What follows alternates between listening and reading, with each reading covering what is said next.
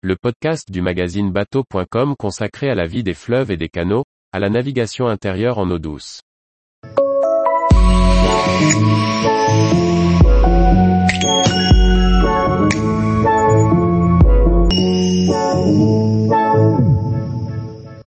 La Charente aval, un parcours fluvio-maritime, de Cognac à l'estuaire. Par Olivier Chauvin. La Charente est bucolique et rurale. Pourtant à l'aval de Cognac, elle prend un caractère maritime qui s'affirme au fil de la descente. Les écluses sont rares et les plus hautes marées sont perçues jusqu'à Croix. Qu'on l'aborde par l'estuaire ou par la voie fluviale, il y a matière à de belles découvertes. Cognac doit sa renommée aux eaux de vie que les gabarres transportaient sur le fleuve jusqu'au port de Rochefort. Ce chemin d'eau traverse un paysage émaillé de villes agréables comme Sainte, Saint-Savinien ou Rochefort, mais également de nombreux villages où il est facile d'accoster pour découvrir une région qui ne manque pas d'attrait. L'estuaire est également un espace fascinant, à la frontière des mondes fluviaux et maritimes. Sitôt l'écluse de Croix franchie, le ton est donné. La vallée s'élargit en prairies basses qui sont d'ailleurs souvent submergées lors des crues hivernales. Le ponton en rive droite a été installé par un viticulteur riverain qui accueille les plaisanciers et ne manque pas de faire déguster le produit de ses vignes, qu'il distille sur place. Roufiac et Dompierre sont reliés par un bac à chaîne que locaux et touristes empruntent pour se rendre à la guinguette. Si le bac est en manœuvre, on restera à distance le temps que le préposé détende sa chaîne. L'écluse de la Baïne est située à l'extrémité d'une dérivation. Les eaux du bras sauvage traversent un ancien moulin à eau. C'est un site superbe où l'on peut louer des canoës pour partir en excursion. On évitera juste de stationner au ponton aval utilisé par le Palissy 3, un bateau d'excursion entièrement électrique. Pour se rendre au village et plutôt que de traverser la terrasse du restaurant, on peut se faufiler par les sous-sols du moulin où subsistent les roues autrefois animées par le courant et les paliers et ancrage des meules. L'escale de Chanier est l'occasion de parfaire le ravitaillement. La halte est agréable et un autre bac assure l'animation. Une guinguette permet de se rafraîchir à deux pas d'une plage surveillée. Sainte est nichée dans un méandre du fleuve et c'est sans doute la ville la plus attrayante du parcours. Elle dispose de deux ports, un long ponton au centre-ville près de l'arc de Germanicus et un quai en aval. Attention à ne pas s'amarrer au quai du centre-ville où la marée pourrait vous jouer des tours même si le marnage ne dépasse généralement pas quelques dizaines de centimètres. La ville est aérée et la pierre claire prend superbement la lumière qu'il s'agisse de l'amphithéâtre romain, de l'abbaye aux dames ou des demeures qui bordent les quais. Les lieux où se restaurer et boire un verre ne manquent pas non plus et le séjour à Sainte reste souvent un grand souvenir.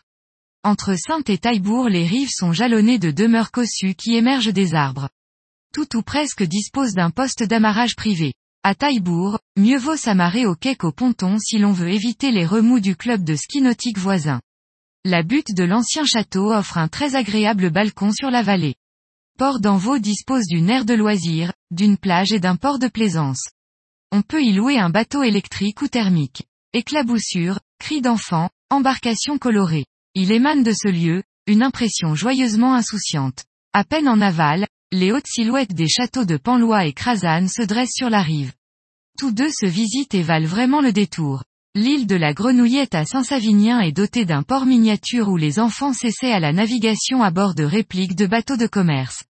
Après y être passé en bateau, on ne manquera pas de longer à pied le quai Claude Quessot, une rue étroite qui coupe les maisons de véritables jardins de poupées au bord du fleuve. L'envers du décor est aussi plaisant que l'endroit. L'écluse de Saint-Savinien marque la fin de la navigation fluviale. Plus en aval, l'estuaire laisse libre cours à la marée et on prendra soin de planifier son passage pour disposer du courant portant. Le trajet jusqu'à Rochefort ne présente pas de difficulté. C'est à l'aval du pont suspendu de Tonnet-Charente que l'on peut commencer à rencontrer des cargos. Ils circulent aux alentours de la haute mer et viennent virer ici ou en boucle l'écluse d'entrée du port de commerce. Leurs manœuvres sont annoncées sur le canal 12 de la VHF les portes du port de plaisance de Rochefort ouvrent aux alentours de la haute mer. Le ponton de la corderie permet de patienter et de partir à la découverte de la ville et de son arsenal. L'estuaire jusqu'à Port des Barques n'est pas un lieu de tourisme, mais on ne manquera pas d'apprécier depuis l'eau les vestiges de l'arsenal, à commencer par le superbe bâtiment de la corderie royale, les formes où l'Hermione fut construite, le pont transborder ou encore les fontaines de Fort-Lupin. Les grandes maisons de Cognac valent une visite, en particulier Otard installé dans le château. Une grande surface riveraine facilite l'accostage et permet un avitaillement commode. La halte de chez Landard est un incontournable. Mister Babino, le viticulteur local y accueille très chaleureusement les plaisanciers. La guinguette de Roufiac est un excellent endroit où faire halte, tout comme le ponton de Dompierre. Les bacs de Dompierre et de Chanier circulent le long d'une chaîne. Cornez pour les avertir de votre approche. Le moulin de la Baïne est un restaurant couru. Pour ne pas déranger le service, on peut le traverser en sous-sol. La musardière à Sainte dispose d'une très belle terrasse dans une cour pavée. Un endroit charmant. Sur l'île de Saint-Savinien, un port miniature offre aux enfants de s'initier à la navigation. Sous le nouveau pont de Saint-Savinien, le tirant d'air varie selon la marée. Attention. L'éclusier de Saint-Savinien saura vous conseiller sur le meilleur horaire de départ pour profiter de la marée jusqu'à Rochefort.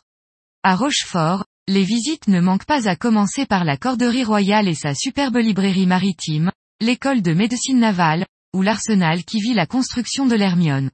Les cargos remontent jusqu'à Tonnet-Charente. Ils circulent aux alentours de la haute mer.